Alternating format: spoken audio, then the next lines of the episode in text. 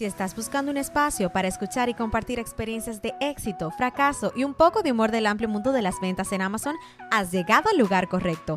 En cada episodio compartiremos nuestras vivencias y la de otros vendedores para ayudarte a salir adelante y superar los obstáculos que se presentan diariamente en el mundo de Amazon. Hoy somos nosotros, pero mañana podríamos estar contando tu historia de éxito como vendedor de Amazon. Bienvenidos a Modo FBA, el podcast. Hola a todos y bienvenidos una vez más a Modo FBA, el podcast. En el día de hoy, como siempre, me acompaña Leo. Saludos. Y como la semana pasada les avisamos, vamos a hablar de si es una buena idea vender en un listing que Amazon está, si es una buena idea competir o compartir con Amazon un listing. Entonces, hablando ya del tema, si queremos vender un producto que parece ser bueno y Amazon está en el listing, lo primero que debemos hacer es cuestionarnos las siguientes preguntas. Exacto. La primera que tú tienes, la primera pregunta que tú tienes que hacerte es ¿comparte Amazon el buy box? En episodios anteriores y también en nuestro canal de YouTube hemos hablado del buy box y lo importante que es. Entonces, lo primero que tenemos que saber es si Amazon ha compartido el buy box o si lo está compartiendo. Porque yo me acuerdo cuando nosotros empezábamos, estábamos empezando a vender, lo primero que nosotros hacíamos, escaneábamos un producto y si Amazon estaba en el, en el listing, lo primero que hacíamos es, ok, vamos a ver si Amazon compartía el buy box en ese tiempo. Pero es lo que tú tienes que hacer hoy en día. Tú vas a Kipa, vas a Data y vas a ir a las estadísticas del buy box y ahí tú vas a ver qué porcentaje tiene Amazon del buy box. Si tú ves que es un 100%, entonces no te recomendamos que tú compitas o como dice Ross, compartas con Amazon el buy box. Así que como le decimos a la persona, huye por tu vida, no, no compartas con Amazon, no compitas con ellos. Pero si por otro lado tú ves que por ejemplo Amazon está en el listing en el presente, pero ellos solamente han tenido un 20% o un 30% o a veces mucho menos, entonces tú puedes tomar, tú puedes hacerte otra pregunta antes de tomar la decisión de competir con ellos. ¿Y cuál es otra pregunta que tú deberías de hacerte? Si digamos, ya sabemos que si Amazon no comparte el buy box, es un no y, nos vamos a otro listado. Pero si ellos lo comparten, ¿qué otra pregunta deberíamos de hacer? Esa es muy importante y es, ¿puedo competir o puedo tener un precio competitivo al precio que tiene Amazon en este momento? Y bueno, aquí es muy importante tener en cuenta que Amazon ama poner precios bajos. Así que tienes que tener en cuenta que en cualquier momento Amazon también a ese listing le puede poner una oferta. Y esto también puede afectar que tú consigas o no el buy box o que tú generes o no ventas. En mi opinión, yo prefiero tener la posibilidad de poner un precio por debajo del de Amazon o el mismo precio de Amazon. Si yo voy a tener que vender a un precio mucho mayor al que tiene Amazon para tener ganancias, prefiero no estar en ese listado, prefiero no vender ese producto. Porque, como ya les dije, a Amazon lo que más le gusta es bajar precios. Entonces, yo no voy a correr el riesgo de comprar un producto para pensar que voy a tener ganancias y luego tener que vender este producto a un precio por debajo, a un precio de liquidación para ver si al menos puedo recuperar mi inversión o una parte de ella. Exactamente. En sentido general, yo estoy de acuerdo contigo, pero también aquí es donde entra Kipa. Si, por ejemplo, tú entras a Kipa y tú ves que Amazon comparte el buy box y esto sucede mucho, pero tú tienes que entender Kipa para, para eh, identificar lo que estoy diciendo. Pero a veces tú ves que el donde Amazon está vendiendo el producto, vamos a hacer un ejemplo, es en 20 dólares, pero por encima, digamos en 30 dólares, tú vas a ver los triangulitos de color naranja, que son los third party sellers, vendedores como tú y como yo, que son FBA, y tú ves que Amazon está compartiendo el buy box con ellos, es decir, Amazon está vendiendo en 20 dólares y todos los, los vendedores FBA como nosotros están vendiendo en 30 dólares. Si tú ves una oportunidad como esa, tú puedes decir, ok, entonces aquí yo puedo vender en 30 dólares. Pero de todos modos, es lo que dice Ross. Yo, en ese caso, vendería el precio que están vendiendo todos los third party sellers arriba en 30 dólares, pero me aseguraría que si el precio baja a donde está Amazon, también yo tenga ganancia o por lo menos que no vaya a tener pérdida. Y algo que muchas personas se pueden preguntar es, ¿por qué si Amazon está vendiendo el producto más barato, hay otras personas que consiguen generar ventas con 5 o 10 dólares por encima. Y aquí es donde viene una parte muy importante. La mayoría de personas que compran en Amazon lo hacen porque quieren recibir sus productos rápido. Amazon garantiza envío hasta el segundo día si está dentro del programa de Prime. Entonces, aunque Amazon pueda estar en stock, a lo mejor el stock de ellos viene en camino y ellos están proyectándole a las personas una fecha de entrega dentro de dos semanas, dentro de un mes, una fecha de entrega un poquito larga, un poquito lejos, y las personas decidan pagar un poquito más para recibir el producto antes. Esto puede ser por parte de un vendedor FBA o FBM, no tiene que ver.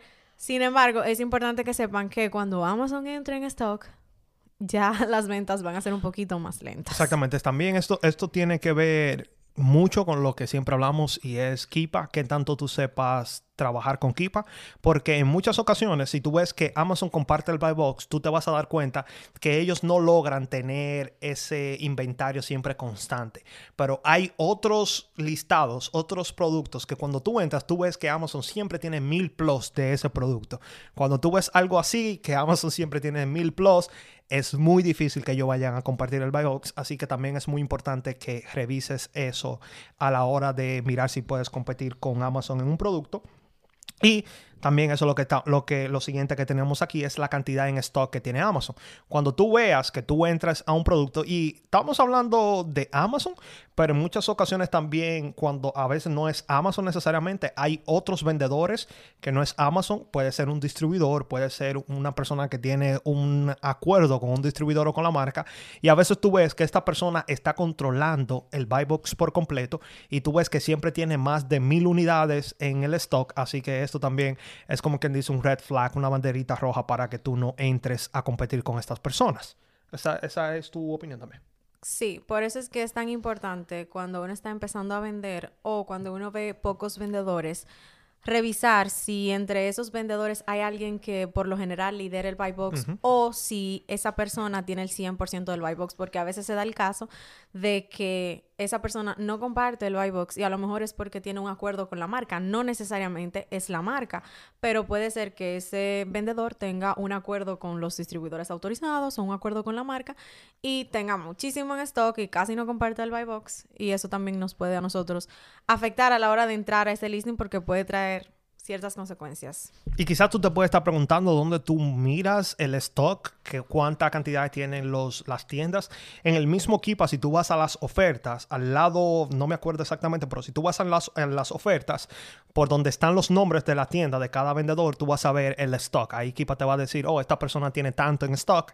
Y eso es un buen parámetro que tú puedes tomar antes de tú ver si vas a competir, ya sea con Amazon o cualquier otra persona que esté dominando el buy box. Y ya la última que tú tienes que tomar en cuenta es una pregunta muy importante que tú tienes que hacerte y es si te va a dejar buena ganancia. ¿Y por qué esto es tan importante? Es importante porque ya que nos vamos a arriesgar, yo diría que es un riesgo que vamos, nos vamos a arriesgar a competir con Amazon. Yo diría que tú te puedes arriesgar si la ganancia es considerable, porque si no es considerable y sabemos que hay muchísimos productos en Amazon que tú puedes vender. Entonces, si no es una, ganancia considerable y tú vas a tomar el riesgo de vender en un listing donde está Amazon, que en cualquier momento, como dice Ross, lo puede bajar bien bajito, que tú casi lo puedas, al precio que tú lo compras es el precio que ellos lo están vendiendo. Así que si no hay una ganancia considerable, yo creo que no vale la pena competir con Amazon. No, yo pienso lo mismo. Para mí, mi regla es que para competir con Amazon yo tengo que estar en capacidad de vender el producto al mismo precio que Amazon y si algo pasa puedo bajar el precio y todavía voy a generar ganancias. Ok, entonces tú dirías un 40% del retorno sobre la inversión. Sí. Como mínimo. Un 40% al precio que lo tiene Amazon en el momento. Ok. Porque así yo sé que si en algún momento pasa algo con el producto, puedo bajar el precio y seguir generando ganancias o break even. Exactamente. Así que esa es nuestra opinión. Tú me imagino, me imagino que tú tienes tal vez una opinión diferente y cada uno tiene parámetros diferentes. Como Ross está diciendo, el parámetro de nosotros es al precio que Amazon está vendiendo, nosotros necesitamos ver un 40% del retorno sobre la inversión para arriesgarnos a vender un producto y competir con Amazon. Pero tú quizás dices, no, con que yo break even, con que yo salga empate al precio que lo está vendiendo Amazon, yo estoy contento. Ya cada quien tiene parámetros diferentes, así que cada quien mira cómo maneja su negocio en esa parte. Sí, y también tú puedes, pues, si quieres arriesgarte a vender en un producto que esté Amazon, como ya habíamos dicho, es importante que revises el stock que tiene Amazon, porque en Kipa incluso podemos ver que hay productos que Amazon se ha entrado por un periodo muy pequeño de tiempo, ha bajado bastante el precio, pero más adelante los vendedores han, se han apoderado del, del listado y han subido el precio y el producto se mantiene vendiendo. Así que es importante revisar siempre equipa y en ese caso saber aprovechar las oportunidades en las que Amazon se sale, pero siempre teniendo en mente que en algún momento Amazon volverá y no va a volver con un buen precio. Exacto. Pero ya para terminar, una regla base que nosotros siempre decimos a las personas, si tú estás comenzando, si tú estás escuchando este podcast y no entiendes muy bien de qué estábamos hablando de Kipa, mm, estás un poco perdido quizá con lo del buy box, nuestra recomendación es que si tú escaneas un producto y tú ves que Amazon está en el listing, no compitas con Amazon. Ya después que tú vayas tomando un poco más de experiencia, tú vas a entender lo que nosotros estamos diciendo, vas a entender un poco más Kipa, vas a entender cómo buscar qué cantidad tiene Amazon stock, mirar qué, porcentaje, qué tiempo tiene Amazon en el buy box. Entonces, por regla general, si tú estás comenzando y tú ves que Amazon está en el listado, entonces busca otro producto. También debemos de entender que hay demasiados productos. Yo sé que al principio se hace un poquito difícil y cuando conseguimos un producto queremos comprarlo todo de ese mismo producto. No es un poco difícil, pero si tú estás comenzando, no compitas con Amazon.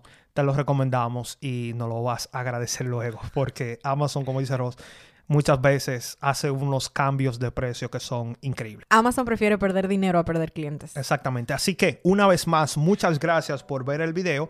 Si te interesa, no sé si tú has pasado por esto, pero si has pasado por esto, te va a interesar muchísimo más el video. Te va a interesar el siguiente episodio del podcast y es qué tú debes de hacer cuando Amazon pierde tu inventario. Así que si Amazon ha perdido tu inventario o si no lo ha perdido y te interesa saber por si algún día te pasa, te pedimos que estés con nosotros en el episodio siguiente. Así que una vez más, muchas gracias por ver el video, escuchar el podcast y nos vemos en una próxima. Bye. Chao.